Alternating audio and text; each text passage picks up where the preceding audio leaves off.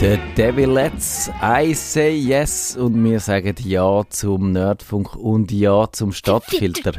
Stadt, Stadtfilter. Stadtfilter. Stadtfilter. Stadtfilter. Stadtfilter. Stadtfilter. Der Stadtfilter. Der Stadtfilter. Ich bin ein Fan von Stadtfilter.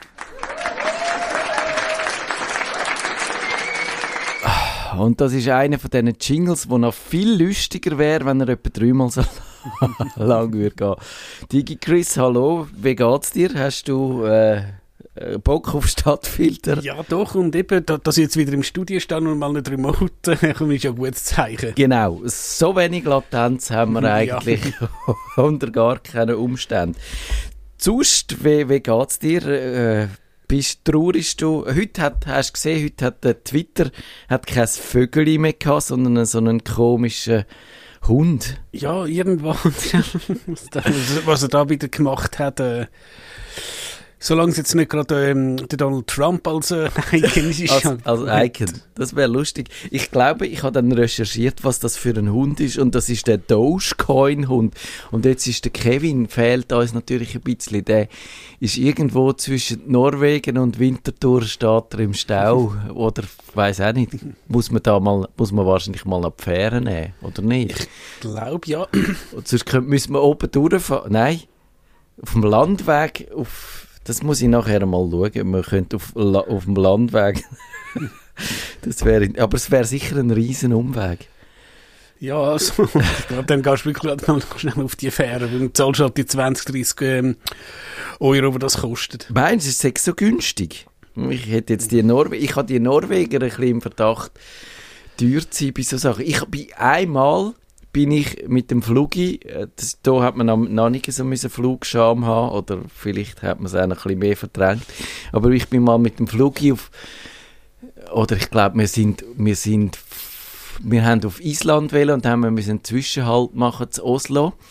Und dort sind wir dann vom Flughafen in die Stadt gefahren und das ist unsäglich teuer gewesen. Das ist unglaubliche Preise hat die äh, norwegische Staatsbahn, die Königli was wahrscheinlich König kaiserlich norwegische Staatsbahn gewesen und, und vielleicht wäre noch eine Audienz beim äh, oder die haben, die haben schon König. Ja, eben, aber also auch informell würde ich sagen. Auf jeden Fall, ja, stimmt, ich erinnere mich, wenn wir schon bei den, bei den Anekdoten aus unserer Jugend sind, ich bin einmal in Norwegen gewesen, das war ein anderes Mal gewesen, und dort immer Spunten gehockt und dann habe ich dort eine Norwegerin kennengelernt und wir haben uns nett unterhalten und dann hat sie mir irgendwie äh, so eine Anekdote erzählt, dass sie irgendwie der was weiß ich was, der Cousin vom König oder der, äh, der, der Brüder vom Cousin vom König seiner Tante oder irgend so etwas kennengelernt hat und sich super mit dem und dann habe ich das irgendwie viel zu wenig zu würdigen gewusst und habe so gefragt, was, ihr habt einen König? Und dann bin ich, glaube an dieser Stelle mhm. hat sie das Interesse verloren an mir, weil sie gefunden hat, also ja, das geht nicht, oder? Also, sonst wäre er ja nicht, aber dass er nicht weiß, wie das funktioniert bei uns, so mit der Monarchie und so, das ist ein Abturner gewesen. Aber äh, ja, äh, wie soll ich sagen, wir sind beim, beim äh, Musk und seinem Twitter. Bist du immer noch dabei oder ist es dir verleidet? Nein, nein. Ich bin grundsätzlich halt immer noch dabei, vielleicht ein bisschen weniger aktiv, aber klar, äh, Mastodon ist mir halt einfach ähm, zu komplex und mich dunkt, es hat eben gewisse Leute kann man ja entsprechend äh, aus dem Weg gehen. Du spielst an auf deinen Lieblingsfind. Ich glaube, ich sage jetzt den Namen nicht, weil sonst... weißt, ich habe das Gefühl gehabt, du hättest dich in letzter Zeit ein bisschen über ihn aufgeregt. Äh, ja, er ist jetzt halt wieder ähm, in den Schlagzeilen gewesen, weil, ähm, man kann das sagen, ein Waffenarr ist. Und dann hat äh, Meret Schneider, ich glaube, Nationalrätin, so gesagt, ja, ihn würde ich noch mit einem, Mess, mit einem Sackmesser. Ja. Und es ist offensichtlich gewesen, Es war ein Witz gewesen und er hat sich bedroht gefühlt und Anzeige mhm. gemacht und alles. Und, ja, und eben halt leider wieder, ähm, ja, Clickbait-Journalismus teilweise.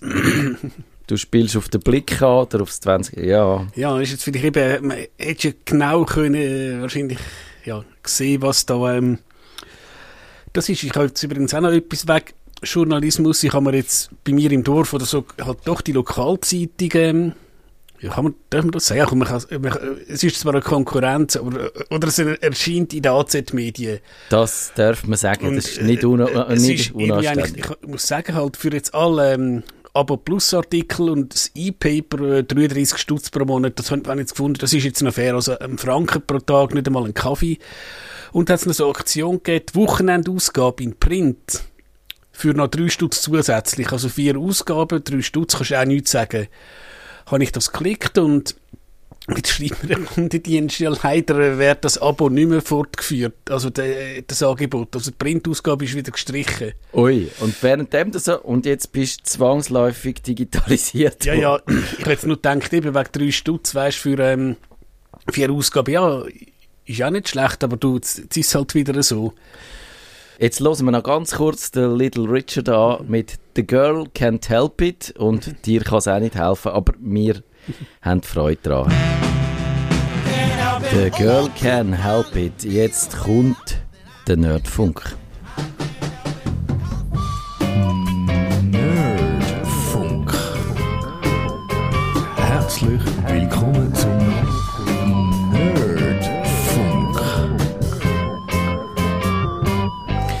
Am 3. April 1973 ist in New York das erste Gespräch mit einem Mobiltelefon geführt worden. Und für uns ist das ein Anlass, die Handy-Historie ein bisschen aufzurollen, die Entwicklung auch in der Schweiz anzuschauen und zu beleuchten und uns zu fragen, ob nicht wir Schweizer vielleicht eigentlich die wahren Mobilfunkpionier sind und sie sind und immer noch sind und das Jubiläum völlig an den richtigen Tatsachen vorbeigeht. Aber über das reden wir dann erst ein bisschen später. Jetzt eigentlich die Ausgangslage. Also, 1973 ein historischer Anruf.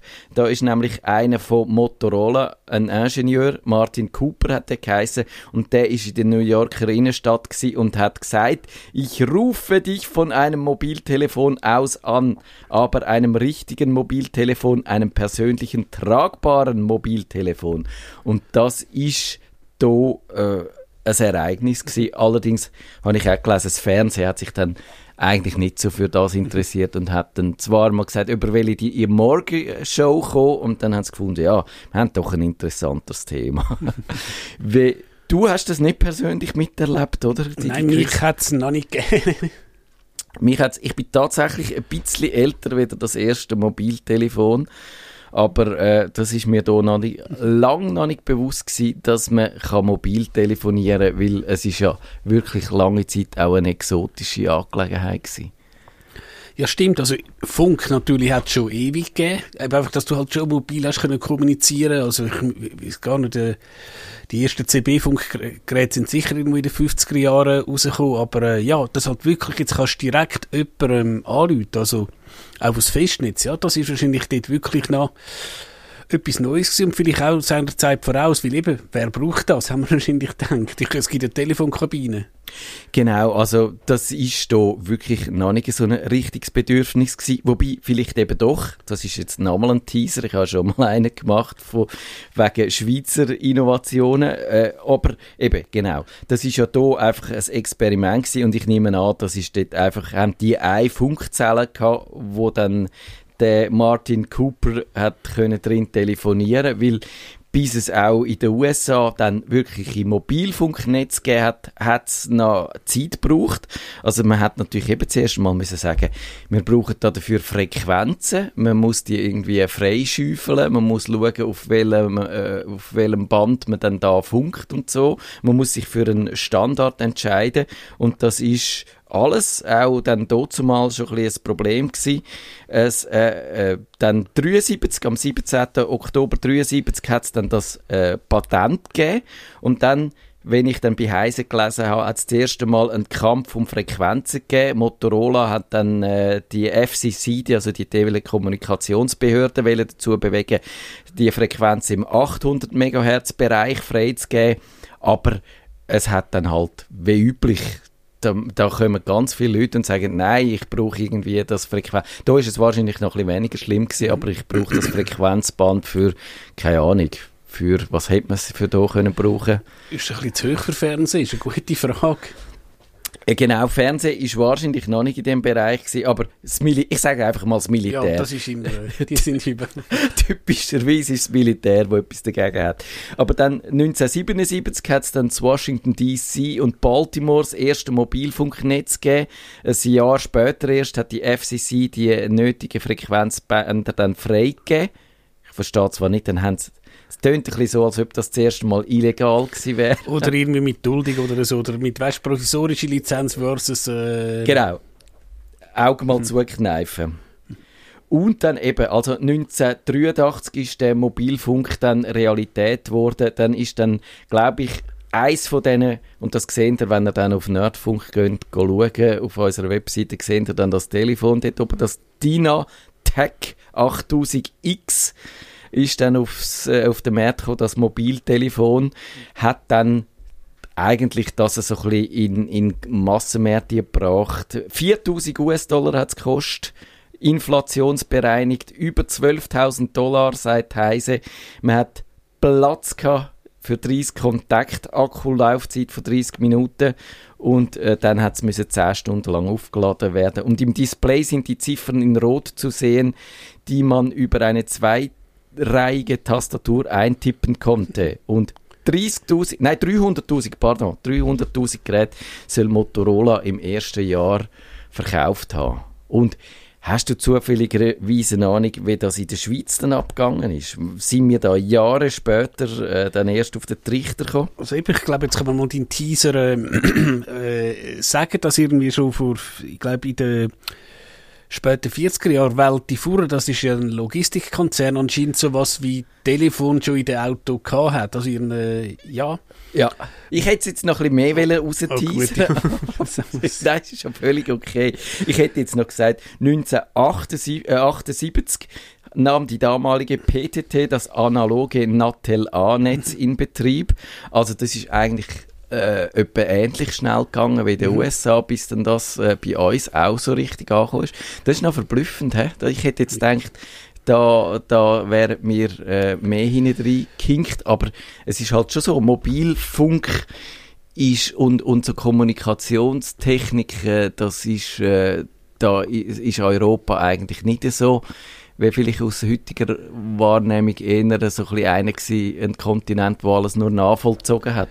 Ja, und wenn du jetzt schaust, zum Beispiel äh, BBC hat 1936 angefangen, 2. November 36, das Datum kenne ich irgendwo. und eben gut, es ist natürlich noch der, der Zweite Weltkrieg gekommen, aber bei uns ist es erst in den 50er Jahren losgegangen und auch mit dem Farbfernsehen sind auch, also schon die Engländer äh, sehr innovativ gewesen. Also ja, als ich das gelesen habe, dass wir doch relativ zeitnah gewesen sind. Ich glaube, man könnte, müssen jetzt auch nicht wie Natel A und halt US-Dings vergleichbar sind technisch. Ja.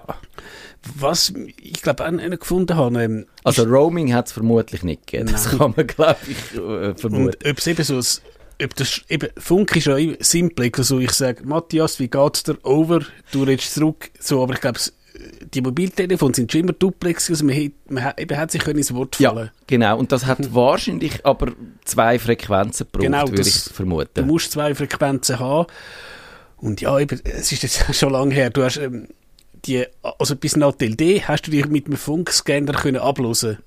Ja, so ist es. Mich dunkt es auch, ich habe mein allererstes Telefongespräch und wahrscheinlich das einzige, das ich analog geführt habe, das ist irgendwie einem Berg oben runter und das hat dann auch genau so tönt, dass man da noch viele Sachen gehört hat, wo, wo in das Signal eingeblüht sind. Also das ist nicht so ein, ein schön abgeschottetes äh, Ding gewesen. Und du sagst es also, wie lange Zeit auch bei den Decktelefonen, also bei den Drahtlostelefonen fürs Festnetz, wo dann einfach äh, das Endgerät drahtlos war, die sind am Anfang alle unverschlüsselt gewesen, hat man alle können, wenn man hat wollen, die Nachbarschaft belosen, belauschen, was da geredet wird.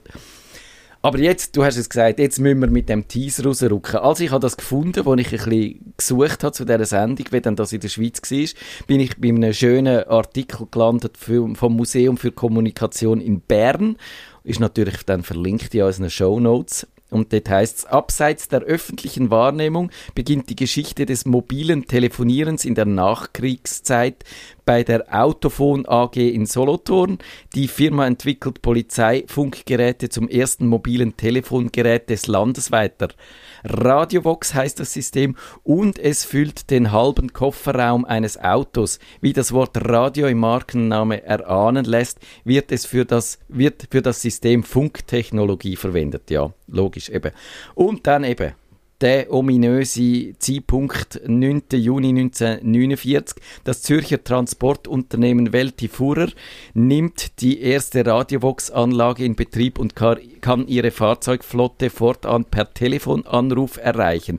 Drei Jahre später wird in der Schweiz sogar eine Weltneuheit lanciert, die erste Anlage, mit der die vollautomatisierte Wahl zwischen Fahrzeug und stationärem Telefonteilnehmer möglich ist. Das ist schon recht beeindruckend. Und warum sind wir jetzt da nicht eigentlich, warum, warum hat es denn das äh, Jubiläum einfach gegeben, überhaupt, die 50 Jahre? Weil, man muss ja sagen, es ist ja schon viel länger her. Eben, ich, kenne die technischen Details zu dem System nicht, ob es vielleicht doch nur irgendwie, ich sage jetzt mal, ein besseres Funkgerät war, weil du kannst ja bei den Funkgeräten, ähm, Eben, es ist ja, ne, das nennt man ja Partyline, also jeder hört all, aber ja. äh, du kannst das glaube ich so machen, dass der Kanal, also wenn die Frequenz stumm geschaltet ist und du hast Gerät Nummer 12, mache ich 1, 2, dann gibt es halt irgendwie, weißt du, ich glaube ein Impulssignal und es chattert bei dir und dieses Ding wird so, also dass es vielleicht ein bisschen beschissen haben.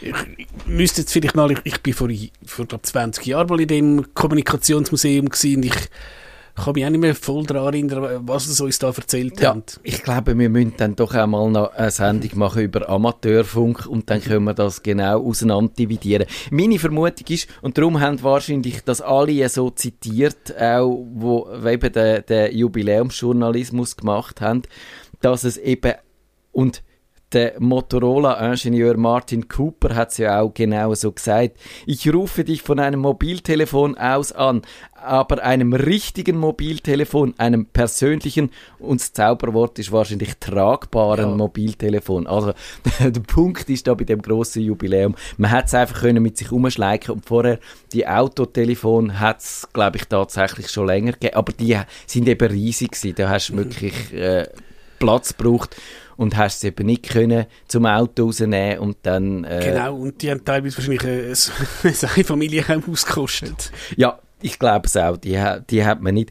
Und äh, Erzähl, äh, Sie erzählen dann da bei dem, bei dem Artikel von dem Museum für Kommunikation noch ein bisschen weiter, also wie denn das weiterentwickelt worden ist. Angeschlossen werden zunächst Fahrzeuge von Zürcher Industriebetrieben und das Zürichsee Motorschiff Lind. Später folgen weitere Taxi- und Transportunternehmen. Weiter reichen diese Mobiltelefone allerdings nicht. Sie funktionieren nur im Umkreis von 25 Kilometern zu einer ortsfesten Sendeempfangsanlage. Also es ist auch noch kein Cell-Broadcast, mhm. sondern oder einfach eine Zelle hat es gegeben. Und wenn du zu dieser rausgekommen bist, hast du Genau, dann ist fertig gewesen. Genau, aber äh, bis 1975 entstehen so in der Schweiz 62 voneinander unabhängige Netze mit insgesamt immerhin stattlichen 1300 Teilnehmern.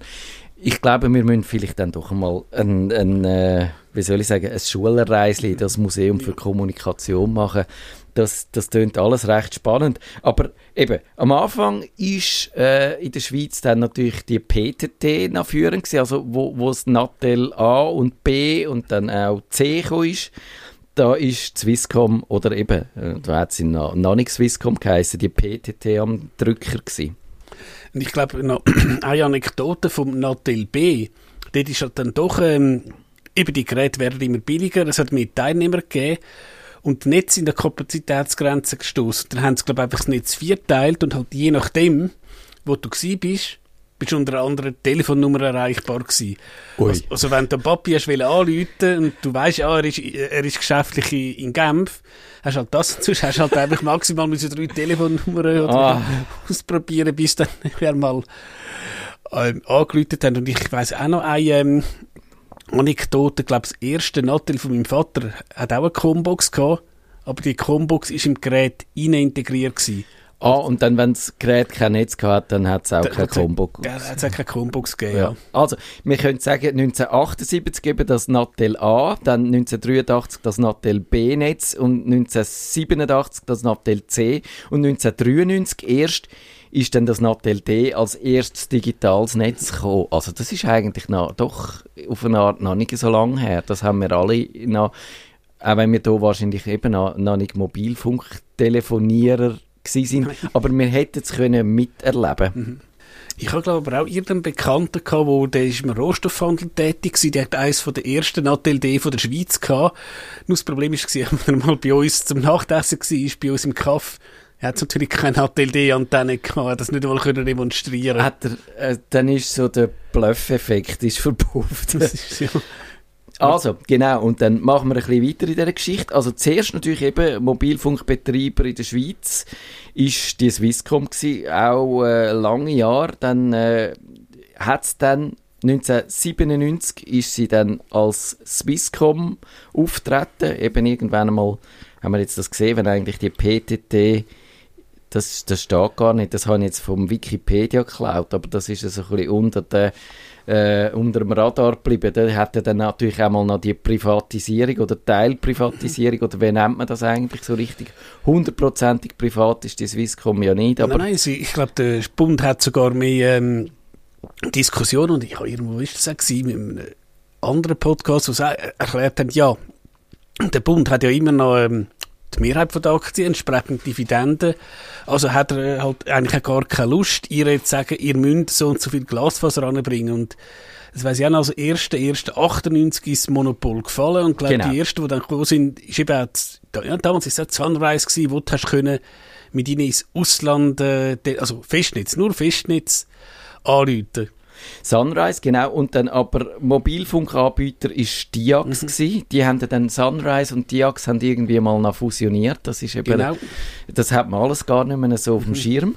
Und eben dann ist das der zweite Mobil Mobilfunkanbieter gewesen. Und da heißt es bei Wikipedia, das tönt ein bisschen so, wie dann das ein Sunrise-Mensch geschrieben hat, mit günstigen Preisen und innovativen Produkten. Aber das stimmt wahrscheinlich schon.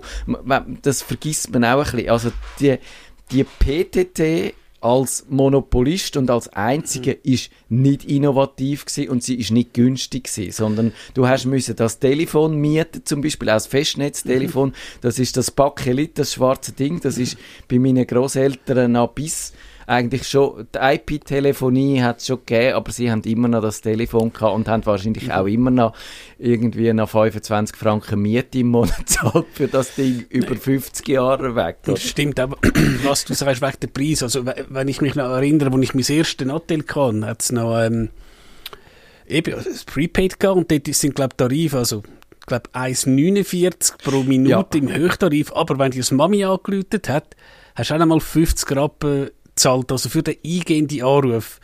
Und wo dann Diax kam, ist, haben die, glaube gesagt, wir tun die Gebühr streichen. Und Swisscom ist dann gnädigerweise auf 20 Rappen runter. Das vergisst man wahrscheinlich wirklich heute, wo man sieht, wie der Wettbewerb spielt. Es hat andere Probleme und wird ständig irgendwelche Bundle-Produkte treiben und hat dann dort doch wieder Sachen, wo man, wo man nicht hat wollen. Aber es hat eigentlich, man hat nicht können angehen und sagen, ich hätte jetzt gern das Telefon zum Telefonieren und das im Laden kaufen, sondern man hat das müssen mieten vom, äh, von der PTT und dann hat es irgendwie drei Geräte zur Auswahl gegeben zum äh, fixen Monat, monatlichen Mietpreis und dann hast du das können nehmen oder bleiben lassen. Dann hat es mit die gegeben, die auf Italien gegangen sind und dort, irgendwie dort im Laden, dort ist es schon früher äh, dereguliert oder ja, äh, das Monopol aufgebrochen worden, dunkt mich und dann hat man dort können das Telefon kaufen und anklemmen, aber wehe, wenn dann einer von der PTT Ich glaube, da gibt es gibt's auch noch ähm, glaub, eine Anekdote. Was ist das? Ich glaube, UBS und Paradeplatz, da hast du anscheinend halt vom Paradeplatz aus hast du teilweise reingesehen. Die haben da, Geschäfte haben halt wahrscheinlich dürfen andere Telefon haben. Und anscheinend hat dann auch Telekom, also ja, PTT sich beschwert, ja, sie kommen immer Anrufe über, wie die irgendwie brau, rot oder grüne Telefon, wo man die überkommt. Und dann müssen irgendwie die ein bisschen diskreter tun. Oh, Das ist, das ist natürlich, aber auch, das tönt ein bisschen nach Filzen so. Die, äh, äh, ein paar wenige dürfen und alle anderen müssen den Volksempfänger nicht verwenden. Genau. 1999 im Juni ist dann Orange gekommen. Äh, das heisst heute Salt, das Ding. Das ist dann der dritte Mobilfunkbetreiber gewesen. Die haben hat's am Anfang nur städtische äh, Gebiete abdeckt, so Agglomerationen. Aber sie haben das Roaming gehabt mit der Swisscom und ich bin dort ich weiß heute nicht, warum, dass ich an dieser Pressekonferenz war, wo das Orange gestartet ist.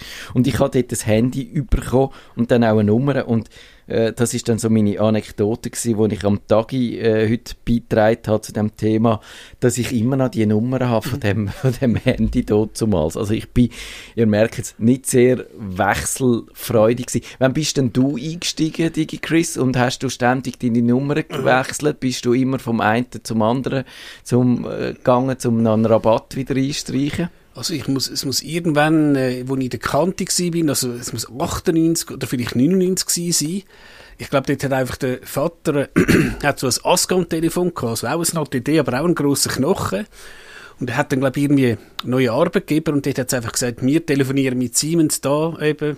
Herr Digi Chris, da ist Ihr Siemens-Telefon und da hat mir das alte Telefon gegeben.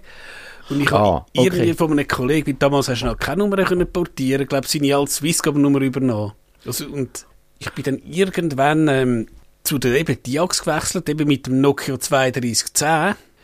Die Nummer gibt es eigentlich immer noch, aber meine Hauptnummer ist jetzt eine andere. Also ich habe doch ein paar Mal den Anbieter gewechselt, aber ich glaube jetzt in den letzten zehn Jahren eben die Nummer, die du auch kennst, wo wir WhatsApp den Freema machen und und und, das ist eigentlich mein aktiv Abo und eben, ich bin immer noch bei der Swisscom, weil ich, mir ist, ich bin jetzt irgendwie langsam zu faul geworden zum Wechseln, weil eben Genau. es läuft irgendwie halt einfach. Heute muss man schon sagen, ist das Wechseln von einer Telefonnummer oder von einer Mobilfunknummer einfach so mühsam, weil wenn du dir überlegst, wo du sie überall hinterlegt hast und äh, wo das sie als zweiter Faktor Ja. dient und äh, wo das die aussperrst, wenn du nicht dran denkst, dann hast einfach, dann mag vielleicht so ein Rabattli auf eine Art noch attraktiv sein, aber man sagt einfach, der Aufwand, ich habe keine Lust auf den Aufwand. Gut, Und, wenn wir dann bei der Anekdote sind, wir haben auch einen neuen Teamleiter im Geschäft und also SAP-Teamleiter und von denen erwarten wir halt grundsätzlich, dass sie 24 Stunden im Tag erreichbar sind, also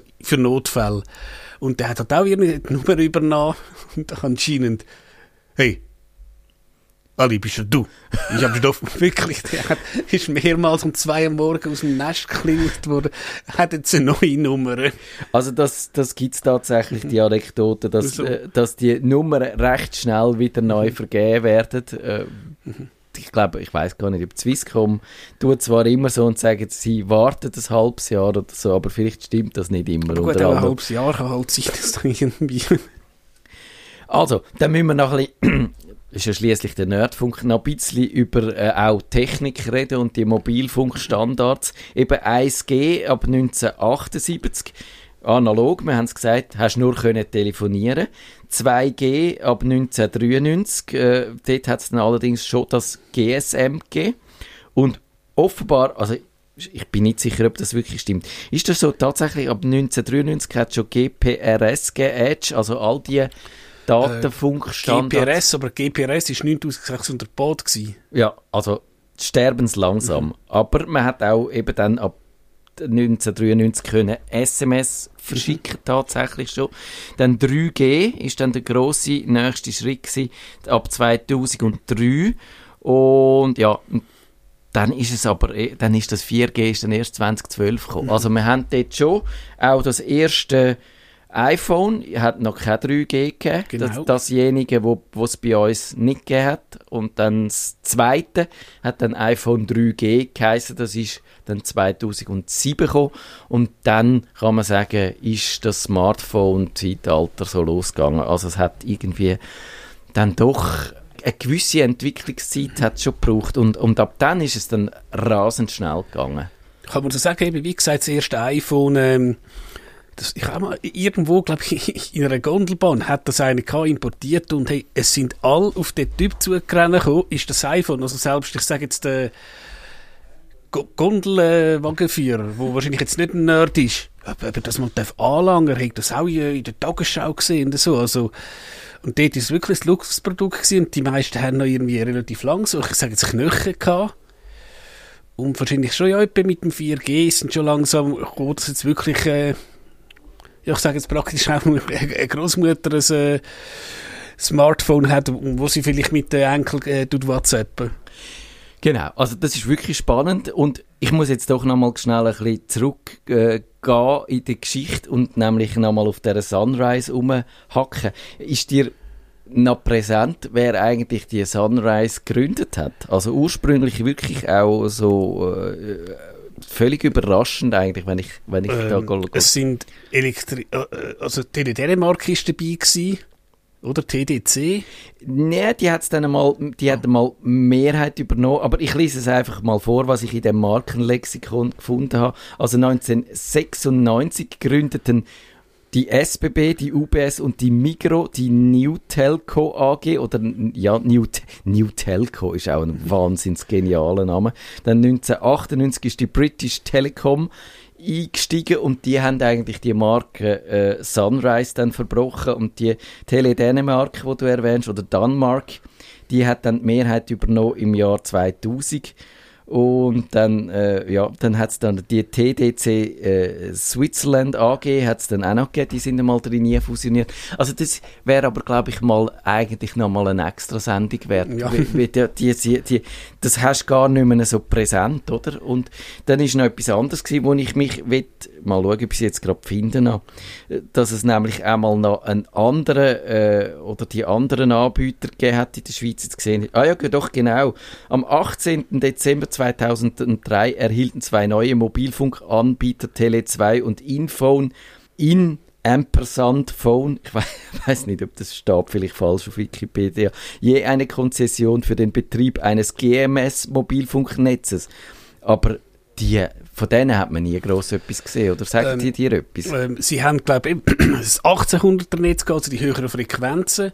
Und ich habe gemeint, genau, ich habe damals auch eben, Namensvetter, der auch so ein Mobilfunknerd ist, ich glaube, du hast dann, weil ähm, jedes Netz hat so eine Kennung. 228 ist die Landeskennzahl, 01 äh, Swisscom, 02 Sunrise 3 Salt und irgendwie 228 sagen es 15.